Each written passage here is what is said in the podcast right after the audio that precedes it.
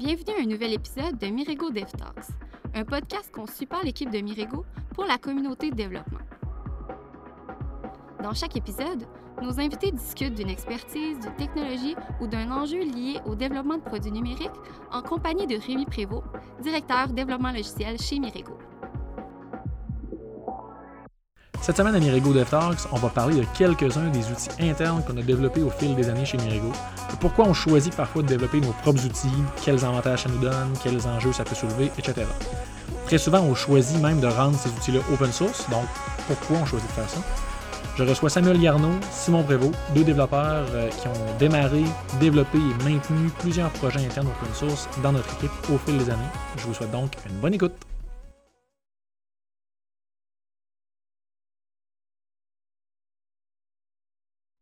Donc, euh, aujourd'hui, on parle d'outils internes open source.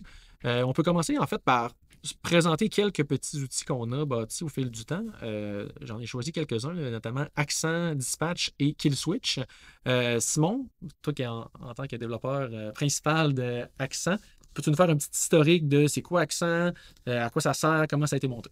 Oui, dans, dans, le fond, un peu l'historique de Accent, ça a commencé en, je pense, 2015 avec l'arrivée du projet Bell 5 chez Mirigo. Euh, qui avaient un, besoin, en fait, de. Eux autres, ils, se sont dit, bon, on commence à, développer ça. On va avoir beaucoup de, de strings à gérer, de traduction. Puis, on ne veut pas être bloqué par notre flot de développement euh, chez Mirego, d'agile, de release, de présentation aux clients, puis de traduction en même temps. Ces deux flots-là, ils doivent pas, un ne doit pas ralentir l'autre. Fait que, en évaluant les outils qui étaient, qui étaient déjà disponibles euh, à l'époque, ben, euh, ils se sont rendus compte que ça ne fitait pas nécessairement dans le flow qu'ils voulaient et qu'ils s'imaginaient en fait. Fait qu'il y a comme une commande qui, s'est faite euh, à l'interne de dire Ah, euh, ça serait cool si on avait un outil plus simple qui match avec ce qu'on veut. qui, qui, répondrait à nos besoins. Fait y a une petite équipe qui a été mise là-dessus, moi puis un autre développeur. on a commencé ça, fait une petite preuve de concept, ça fonctionnait pour le projet, good. On lance ça, puis on, il y a eu du temps qui a été alloué pour ça, puis on, a développé ça. Euh, puis ensuite, le, le, tool a évolué au fil des années euh, avec différents besoins. Euh, puis tous les projets chez Mirigo ont commencé à l'utiliser. Puis même présentement, c'est comme 95% des projets chez Mirigo l'utilisent. Mais dans le fond, c'est quoi l'alternative qui existait avant? C'est des spreadsheets de traduction qu'on a envoyés aux clients, qui nous retournaient, qu'on intégrait. Oui, ben en fait, l'alternative, c'est pas vraiment de l'alternative, mais nous, qu'est-ce qu'on faisait chez Mirego pour gérer les traductions dans les applications, c'était ça, c'était le développeur, dans son application, il y a un fichier de traduction qui est, mettons, clé valeur, euh, qui dit, euh, exemple, la clé c'est greetings, ben en français, la valeur c'est bonjour, puis en, en, français c'est bonjour, puis en anglais c'est welcome. Euh, cette string-là était dans le projet. Si on voulait la traduire par un traducteur, ben, il y avait des opérations manuelles de mettre l'envoyer dans un fichier Excel, puis après ça, le, traducteur le traduit. Le développeur doit reprendre les strings puis les remettre dans son projet en faisant lui-même la, différence de qu'est-ce qui a changé, puis tout ça. Euh, mais des vraies alternatives, il y a quand même des, outils qui, qui, sont disponibles en ligne euh, qui font sensiblement ça, euh, mais qui n'étaient pas adaptés justement le, dans le flow de développement souhaité par, euh, souhaité par Mirigo. souvent, c'était vraiment un, stop the world. OK, on, arrête, voici notre release, c'est quoi? Envoie ça au traducteur. On attend que ça revienne. Le traducteur ramène les strings, on, les remet dans le projet. On compile, puis on, fait, la, on fait la release. Ça ne fitait pas nécessairement dans, ce qu'on dans ce qu'on recherchait. c'est pour ça que Accent est, né là-dedans. cool. Euh, Samuel Garneau, euh, si tu pouvais nous parler d'un peu de Dispatch, un, autre outil euh, interne open source maintenant de Mirio. Yes, avant de, mettre en contexte un peu c'est quoi Dispatch, euh, historiquement, chez Mirio, on a fait du code review. puis le code review a tout le temps été comme quelque chose d'important pour assurer la qualité comme un peu de l'engineering, s'assurer qu'on n'introduise pas trop de problèmes et tout. c'est pas, pas à 100% garanti, mais ça aide quand même à faire un bon fit. Dispatch est venu d'un problème qu'on avait euh, avec la croissance de Mirego. Euh, à 5, 6, 7 développeurs, ça allait quand même bien. on était capable de euh, tout regarder le code que tout le monde faisait, puis tout le monde fait regarder pas mal le code qu'une seule personne faisait. donc, ça allait bien. mais avec la croissance, ça apporte un certain lot de défis, puis c'était comme impossible après après ça, mettons rendu à, même rendu à 10, 15, 20, euh, de voir tout passer et de pouvoir tout reviewer. Donc, ce que ça faisait, c'est qu'il y avait des pull requests qui étaient un petit peu plus euh, complexes, qui se trouvaient à ne pas trouver preneur, qu'il n'y a personne qui faisait de review dessus, et les petites pull requests simples qui n'avaient pas de complexité et qui étaient, qui étaient faciles à reviewer se retrouvaient à avoir 5-6 personnes qui faisaient la review dessus en 10 minutes. Euh, ce qui n'est pas optimal parce qu'on veut pas mal l'inverse. On veut que les pull requests compliqués aient le plus de reviews, puis celles simples, on peut en laisser passer un peu plus. Euh, bref, Dispatch, ça tente d'adresser ça. Euh, comme son nom le dit, ça va dispatcher deux types de reviewers. puis ces deux personnes-là vont avoir comme mission, ou comme obligation, en fait, de remplir de remplir comme le mandat de, faire la review mhm. et de s'assurer qu'il y a vraiment quelqu'un qui le fait. Euh, fait que ça tombe. C'est pas supposé tomber dans une craque. Euh, exact. Euh, oui. Tu, disais aussi le, besoin qu'on a de. Pourquoi on fait du code review, c'est de reviewer. Faire du code review pour reviewer, là, mais aussi il y a comme d'autres d'autres buts à ça, justement, de faire qu'il y ait plus de paires de yeux possibles qui regardent du code, de même apprendre sais, Dispatch, ça va aussi à pouvoir. Euh, que peut-être qu'on n'est pas encore rendu là, mais tu sais, le, le, besoin chez Mirigo, le code review chez Mirigo n'est pas juste pour corriger du code, ça, ça, sert à plein d'autres choses. Exactement. Il y a aussi un, un, bout qui est formateur à ça au sein de la business, puis de garder une constance. Euh, chez Mirigo, on a beaucoup parlé de d'horizontaux. A peut-être d'autres podcasts probablement qu'on en a, on a adressé, mais euh, chez Mirigo, ce qu'on appelle les horizontaux, c'est beaucoup tout ce qui est au niveau de développement. Euh, on veut que tout le monde dans la business qui euh, partage un peu les mêmes compétences ait euh, des yeux sur ce qui se fait ailleurs dans d'autres projets. pour éviter que chaque projet soit isolé, puis qu'il évolue tout seul et qu'il ne partage pas les connaissances acquises ou même les erreurs qui ont été commises dans d'autres projets, puis de faire en sorte que ça se répète. le but, c'est d'éviter ça. Puis, comme je disais tantôt, Dispatch va choisir deux types de reviewers, puis il y en a un qui va être un contributeur actuel au projet, euh, donc, quelqu'un qui, a déjà les yeux sur le projet, qui comprend la réalité de la, probablement de la phase de dev qu'on est en train de faire, qui, est comme dans le inner circle, dans la, dans la loupe. Euh, puis, on va prendre aussi quelqu'un qui euh, est probablement à l'externe du projet, mais qui est ce qu'on appelle un, expert, en gros guillemets, mais quelqu'un qui a une bonne connaissance de, de la technologie qui est utilisée, que ce soit Elixir, Ruby, JavaScript, Kotlin, peu importe. Donc, ça, ça va faire en sorte que ça va garder une certaine horizontalité chez Mario. Donc, la personne qui est dans l'ordre du projet va pouvoir amener des connaissances ou ressortir avec des connaissances euh, de la review ou du code qu'il va venir de, lire. OK. Euh, je peux parler un peu de Kill Switch aussi, qui est un autre euh, outil qu'on a. En fait, lui, il, est un peu différent. Les deux que vous avez, Accent et Dispatch, ont rapidement, sont rapidement devenus open source. On pourra parler du concept de, open source un peu plus tard. mais Kill Switch, c'est intéressant parce que lui, on l'a commencé en 2013, je crois.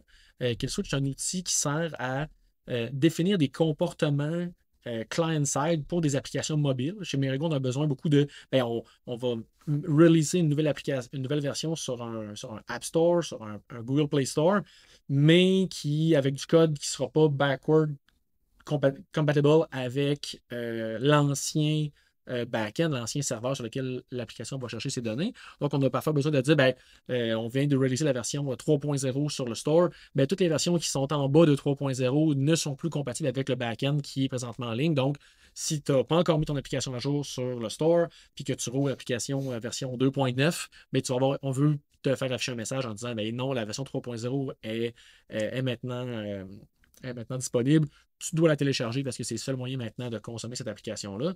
Donc, Kill Switch sert à ça, sert à définir des, comportements qui sont real-time dans nos applications. Euh, puis, dans le fond, c'est un peu ça. C'est drivé par un, schéma de JSON qui est compris par toutes nos applications. La plupart, je ne sais pas c'est quoi le pourcentage comme, euh, comme pour Accent, mais il y a un gros pourcentage d'applications mobiles, quelques applications web qui l'utilisent. Euh, puis ça, c'est drôle parce qu'on l'a rendu, on l'a jamais rendu open source de, euh, entre 2013 et 2022. Puis c'est en 2022, je crois, il y a quelques mois, en 2021, à, la fin de l'année, qu'on s'est dit, ben, ça n'a pas tant de sens que cet outil-là soit pas public et que si nos clients qui partent avec euh, leur code, qui, bon, parfait, on veut reprendre le développement de, notre application mobile, ben, ils perdent cette fonctionnalité-là dans leur application, parce que nous, on s'en sert pour les clients, euh, pour les projets de nos clients actifs. Donc, qu'est-ce qui se passe quand un client devient plus actif? Ben, c'est quand même cool de garder cette, euh, fonctionnalité-là. Euh, donc, c'est pas mal ça pour Kill Switch. C'est une application qui est en Ruby on Rails. Donc, il y avait ça aussi, je pense, qui était euh, peut-être un frein ou peut-être un frein, un, faux frein mental là, à se dire ben, oh, ouais, c'est du code qui a été écrit en 2013. On a fait attention que ça soit du bon code clean, qu'il y ait des tests, qu'on soit fier de mettre ce code-là open source. Puis, tu sais, euh, je pourrais vous renvoyer la question. Mettons, euh, Simon, euh, Accent, Accent aussi, on l'a développé quand même assez à l'interne parce que le besoin était assez interne. Puis à un moment aussi, on s'est dit, ben non, rendons ça open source, je pense que ça- a de la valeur. C'est quoi les. C'est quoi les autres avantages? C'est quoi la valeur à rendre ces outils-là qui sont très, très, très pour nous, mais it turns out, ça a de la valeur de les rendre open source? Ben, je pense que le, ben, je vais revenir à la, à valeur, là, mais quand, quand tu parlais, ça m'a fait penser à quelque chose que, tu sais, Accent, Dispatch, c'est vraiment des projets internes qui ont qui sont qui ont pas de dépendance aux projets qu'on les, qu'on les utilise. Qu'on les utilise, quand tantôt j'ai dit 95% des projets utilisent euh, Accent, mais si un client euh, reprend son projet puis le développe à l'interne, il n'y a pas de dépendance directe à Accent, dans le sens que c'est un outil qui est utilisé par le développeur. Ben, il est utilisé aussi par le client, mais il n'y a pas. euh, quand on boot l'application, il n'y a, pas de- a pas de requête qui part vers Accent pour synchroniser les strings. C'est vraiment au dev euh, quand on fait, quand on fait la, la release. Dispatch, même chose, que c'est vraiment un outil fait par- utilisé par les développeurs. Tandis que KillSwitch, il est vraiment, il y a vraiment une dépendance Ouais. en, euh, le- par, le projet. Fait que c'est- c'était peut-être quelque chose aussi niveau sécurité qui peut être peut-être plus touché. Euh, justement, ben, donc on vient aux avantages de mettre les, les choses open source.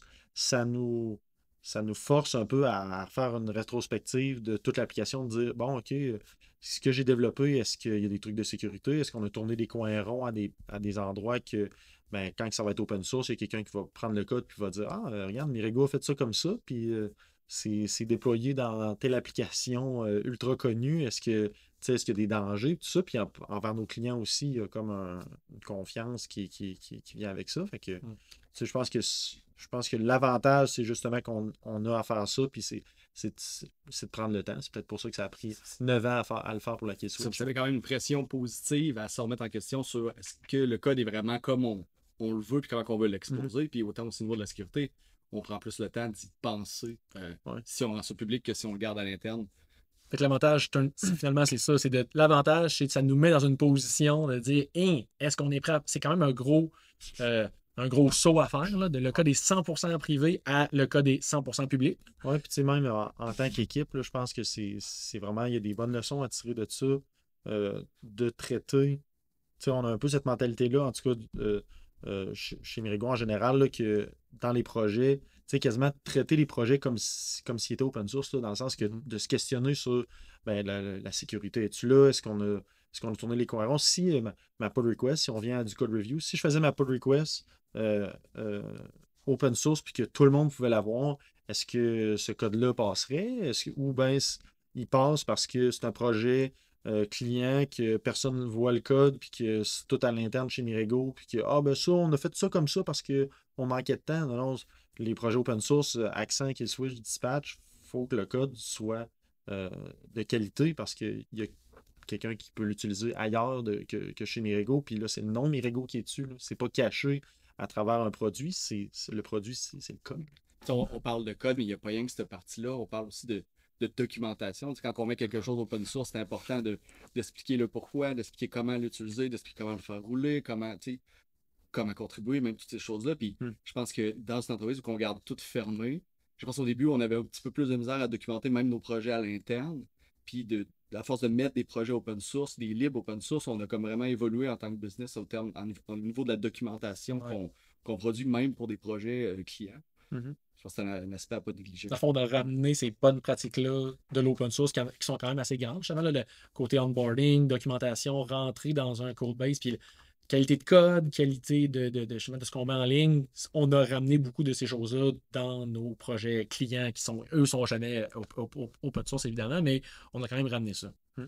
Euh, ça, c'est par rapport au côté open source. Est-ce qu'on a. euh, est-ce qu'il y a, c'est quoi, c'est quoi les avantages qu'on a de bâtir? Tantôt, tu nous parlé un peu, sinon, avec euh, des- les, les alternatives à accent. Il y a des alternatives à dispatch qui existent aussi, pour euh, faire du, du code review en mode plus software as a service, là, de, comme euh, payer, paye X dollars par user, puis parfait, on, on- on va dispatcher, nous autres, sur des pull requests auxquels, au- auxquels tu as accès dans ton, euh, dans, ton, dans, dans- dans ton organisation. Pourquoi on s'est mis à développer nos propres outils? Je, je peux peut-être commencer avec Dispatch.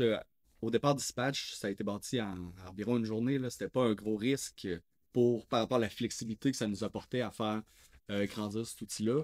On ne savait pas exactement au, jour 1 où est-ce qu'on voulait s'en aller avec ça, puis euh, si ça s'il y avait vraiment comme c'était vraiment une solution à notre problème. Euh, en le faisant in-house comme ça, on avait au moins la possibilité de tester des théories, de tester des choses, puis de s'assurer que c'était vraiment une solution qui fonctionnait pour nous. Même si l'objectif, c'est finalement de le mettre open source, il faut quand même s'assurer que la solution fonctionne euh, à l'interne avant et tout. Donc, je pense que de, de- de bâtir nos outils nous apporte cette flexibilité-là, de tester nos théories. Puis par rapport à Dispatch, c'est intéressant, je pense que, sais, mettons, c'est de, rephraser un peu, ce que tu disais, c'est quasiment de dire, on ne sait pas c'est quoi tant notre problème. On, a, mettons, des, des, des, des- guidelines de code review, on veut qu'il y ait le plus de paires de yeux possible, on veut que les gens s'en servent pour apprendre, on veut être exposé à du code, que, euh, je veux, mais on veut que les contributeurs actifs soient quand même plus impliqués dans les reviews. Mais fait on, était encore en train de définir c'est quoi notre problème.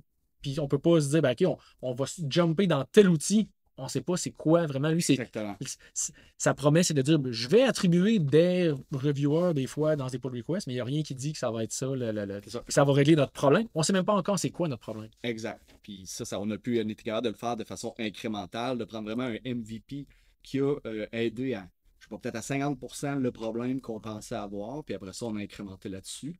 Euh, je pense qu'on n'aurait pas pu faire ces découvertes-là si on avait pris un outil qui, pro- qui, qui donnait déjà des mettons, une dizaine de fonctionnalités. Là, on est vraiment arrêté sur une, deux fonctionnalités qu'on voulait. On a testé si ça, ça nous aidait, puis à partir de là, on, a continué là-dessus. Je pense que pour l'adoption aussi, dans le fond, c'est pour l'adoption aussi à l'interne, c'est plus simple quand que le produit fait, fait pas grand-chose, puis que là, le monde l'adopte, tu rajoutes des choses que le monde demande ou que, que tu vois l'utilisation. Ah, ça, l'outil requiert ça pour être meilleur, puis tu avances avec ça, ça veut dire que la- l'adoption fait juste grandir, tandis que si tu arrives avec un outil préfet, qui a certaines lacunes, ben, ça, ça se peut qu'à l'interne, il y ait plus de réticence de Ah, ouais, ok, pourquoi on utilise euh, cet outil-là Euh, euh, Ça, je ne suis pas d'accord comment ils font ça. Puis c'est que, ah, ben, c'est ça que l'outil fait. Puis on sait que c'est pas, pas, pas le meilleur, mais c'est- tu sais, il y a, je reviens des outils de traduction, il, il y en a beaucoup, là, puis il y en a qui feraient la job, là, puis qu'on on serait capable d'utiliser, mais ça viendrait avec plein de choses que Des contraintes. des Des... contraintes, puis peut-être que les, les, les gens seraient moins on board avec ça en faisant Ah ben ça fait ça, ça j'aime pas vraiment ce flow-là. Ah ben c'est sorry, c'est Uh-huh. c'est de même que ça fonctionne.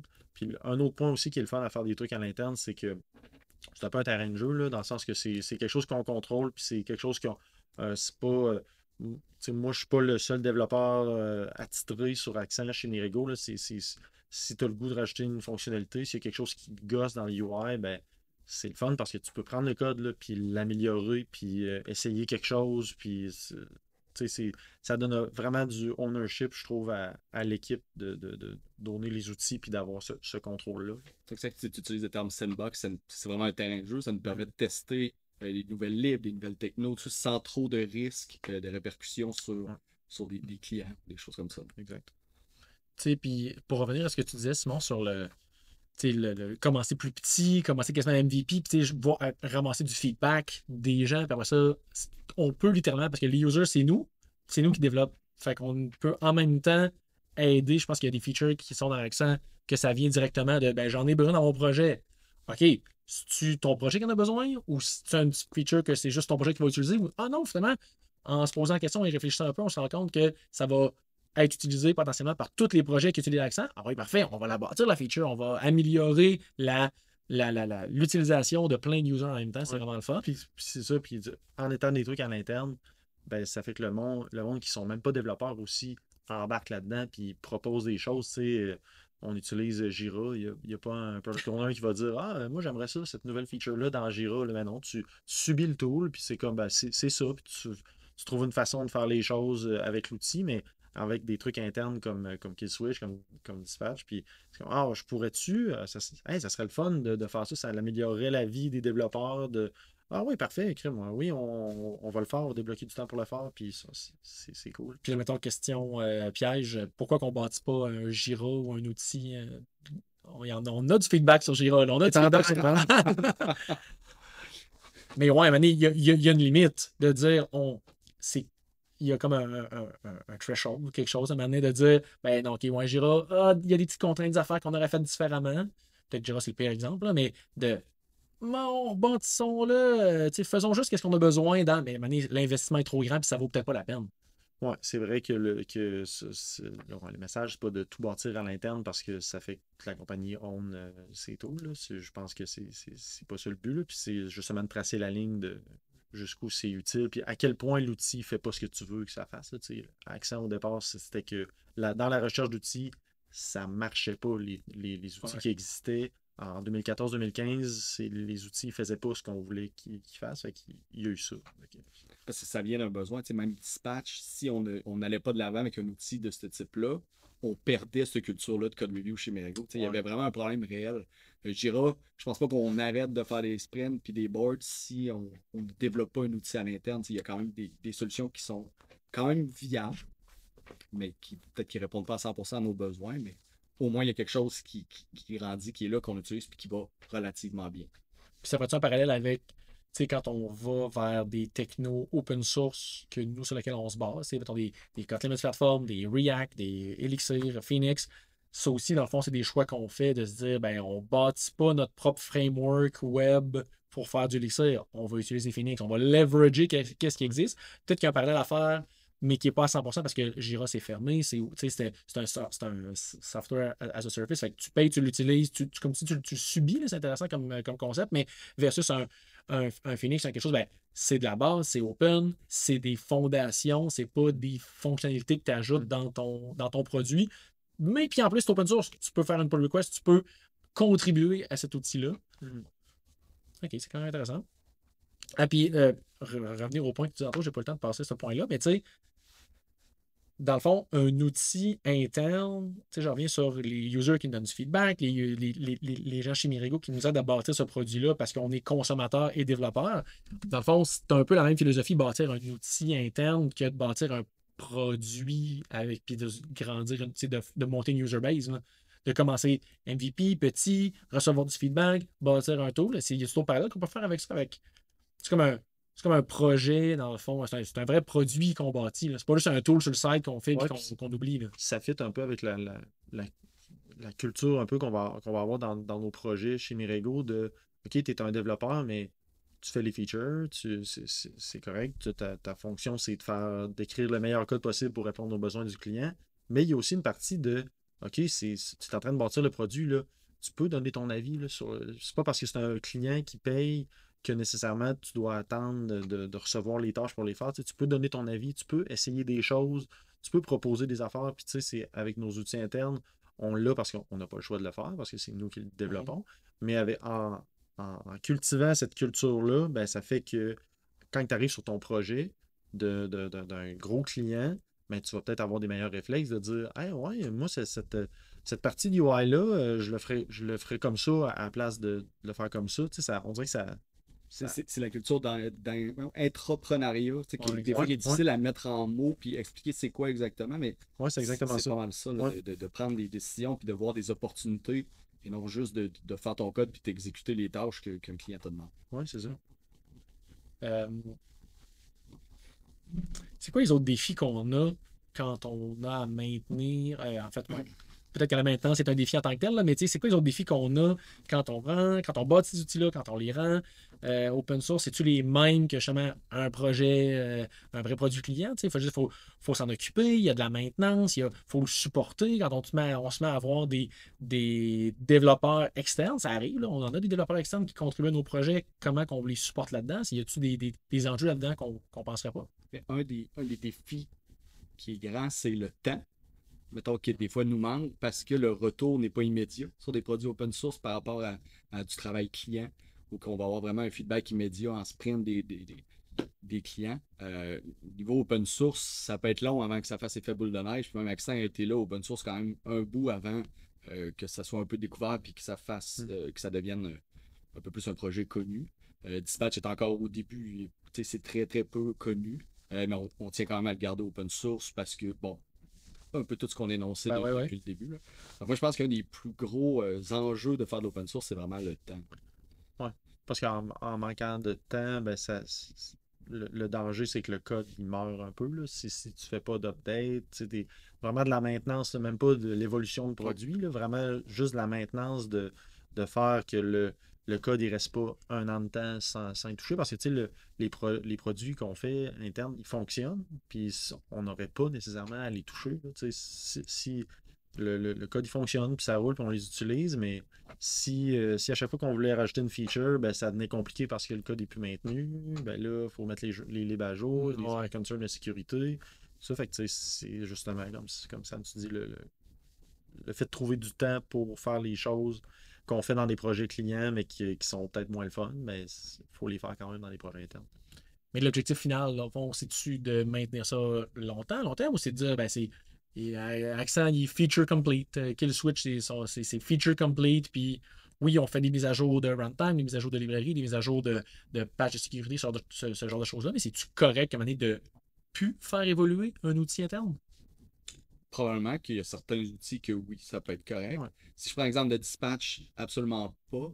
Euh, euh, Dispatch gère quand même un côté humain chez Mago, là, qui est de- tu sais, de- de- d'assigner du monde à des code review, s'assurer que le monde le fait, puis qu'on garde cette culture-là. Le niveau Ben, horizontalité, tu disais, là, c'est pas juste, ben, ça prend une personne, ça l'assigne. Non, Non, il y a un hire, il y a un, un objectif Euh, plus gros que ça. là. Ça va avec la croissance de Merigo. Plus ça va, plus elle va, plus on a des projets, plus on a des gens, des différents types de caractères qui euh, ne veulent moins en faire, qui veulent plus en faire. Fait que tout ça, c'est un, un ajustement constant euh, à faire. Puis je, je pense que mettons, ce projet-là ne doit pas devenir stagnant.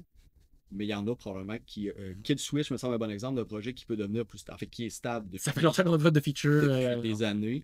Euh, donc je pense que oui et non en même temps. Ouais, mais que- qu'est-ce qui, qu'est-ce qui fait que un moment donné, on est arrivé et dire, ben, tu sais, Kill Switch, comme tu dis, il est stable, puis on, le, le, le- le nombre de features, c'est, c'est, c'est ça que ça fait, puis est-ce que c'est parce que le code, on l'a pas on laissé mourir, c'est pas ça que je veux dire, pas, je veux pas que ça, ça soit négatif, là, mais est-ce que c'est parce que le code, on est satisfait avec ça, puis qu'il y a personne qui a besoin d'autres fonctionnalités, ou il y a, il y a personne qui veut acheter une nouvelle fonctionnalité? Il y a personne qui pense à. Hey, personne- mettons qu'il soit, ça marche, là, comment on pourrait le rendre meilleur? Il n'y a Ouais. personne qui a cette réflexion-là vraiment parce que c'est un peu invisible aussi comme outil. Je pense qu'il y a ça qui, qui est peut-être. euh, euh, c'est peut-être un enjeu de quand c'est pas dans ton dans ta face tout le temps, tu le vois pas, puis c'est comme c'est satisfait là. Mais il me semble feature complete parce que il y a personne qui a, qui a- qui a- qui a exprimé un besoin d'une nouvelle feature, mais en même temps, non, il est peut-être Ah pas c'est ça. Parce Parce que feature complete jusqu'à ce qu'on ait un nouveau besoin. Il y a des belles opportunités à avoir un projet comme ça qui est feature complete puis qui est comme vraiment euh,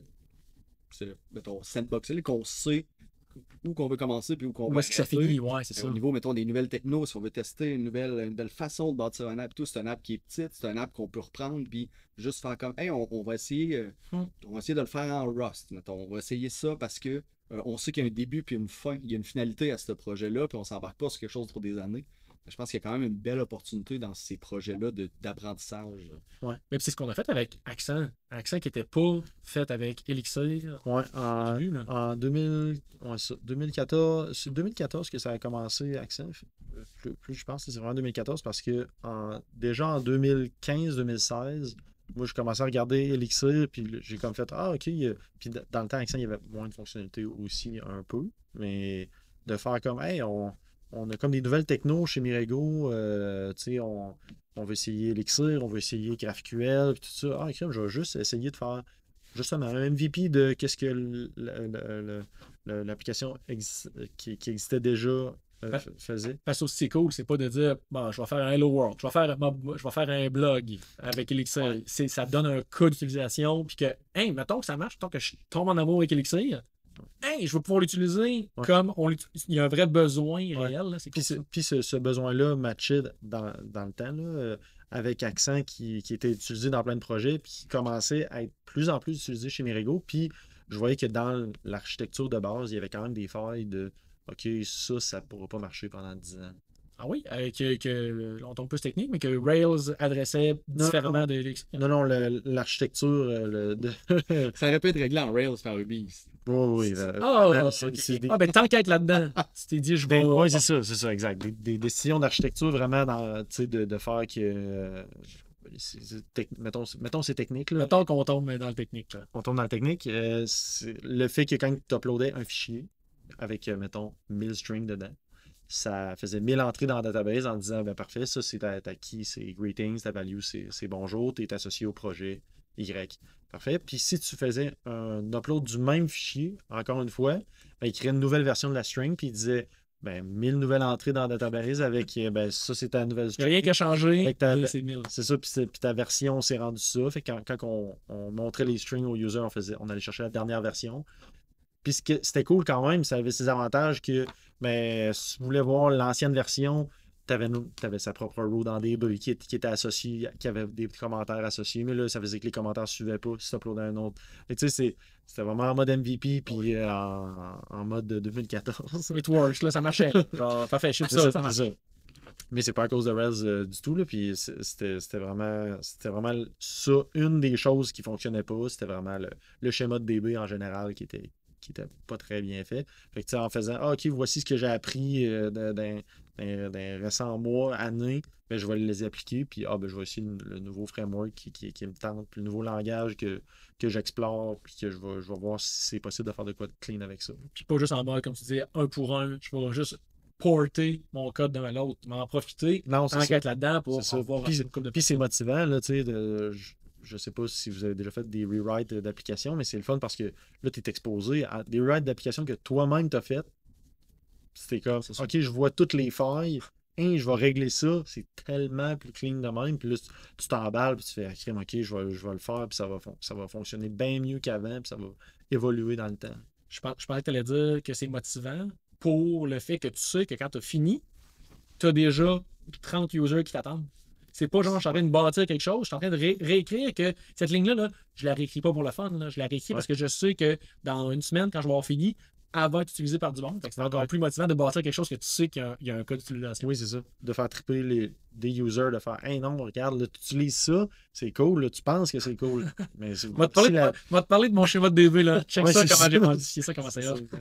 Puis, mais toi aussi, ça me semble que Dispatch, c'était en, en Rails au début.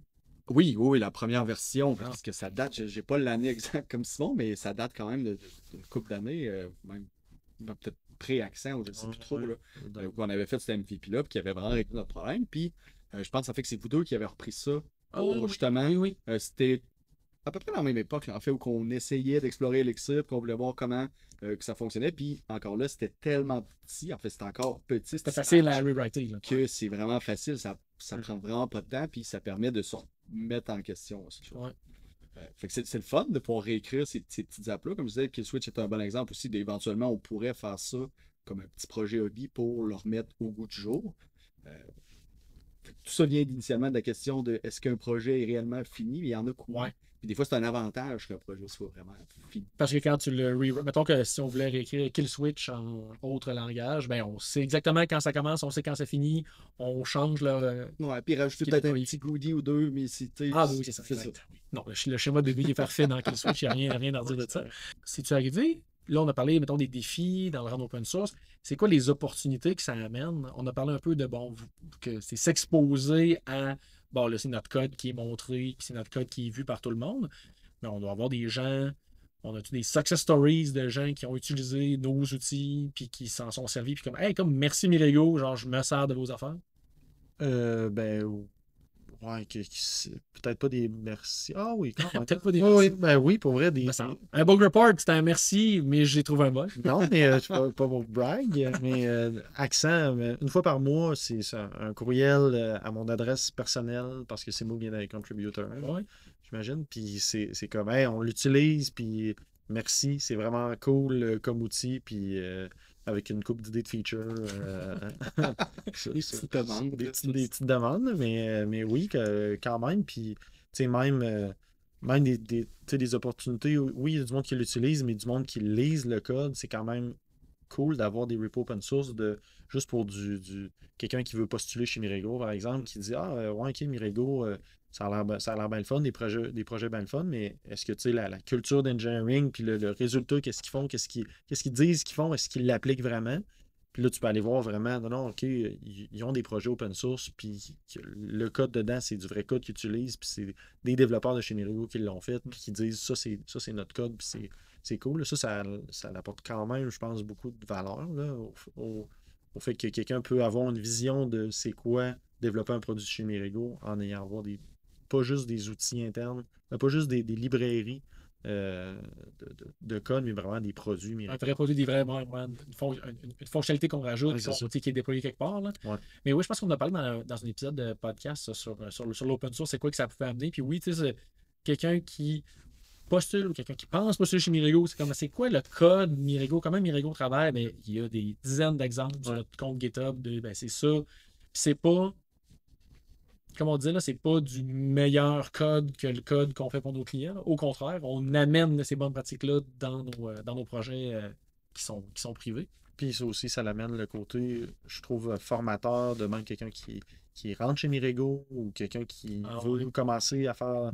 Mon exemple de, de- d'accès, ça va être pour Elixir. Quelqu'un qui veut faire du Elixir chez Mirego, qui fait Ah, c'est, c'est quoi les projets Elixir? Euh, Puis je veux pas nécessairement avoir accès à l'app client qui fait euh, qui a un million de features puis qui est développé depuis, depuis un an, qui, qui peut-être que c'est, c'est, ça représente pas nécessairement toute l'évolution de, ce- de ce qu'on fait. Fait que, d'aller voir des fonctionnalités qui existent dans un tool open source, c'est, c'est- c'est plus le fun pour quelqu'un que je pense qui rentre chez Mirego au niveau formateur. Je vous remercie, messieurs. On se reparle dans un prochain épisode de Mirego Dev Talks. Merci d'avoir été là pour cet épisode de Mirego Dev Talks. Vous pouvez en apprendre plus sur Mirego, notre expertise, nos projets et nos postes disponibles en visitant notre site web au mirego.com. On vous invite aussi à poursuivre la conversation sur Twitter avec le hashtag Mirego Dev Talks. N'hésitez pas si vous avez des questions, des commentaires ou si vous voulez interagir avec l'équipe de Mirego. Continuez à nous suivre et à partager les épisodes sur votre plateforme de podcast préférée et au plaisir de se retrouver au prochain épisode.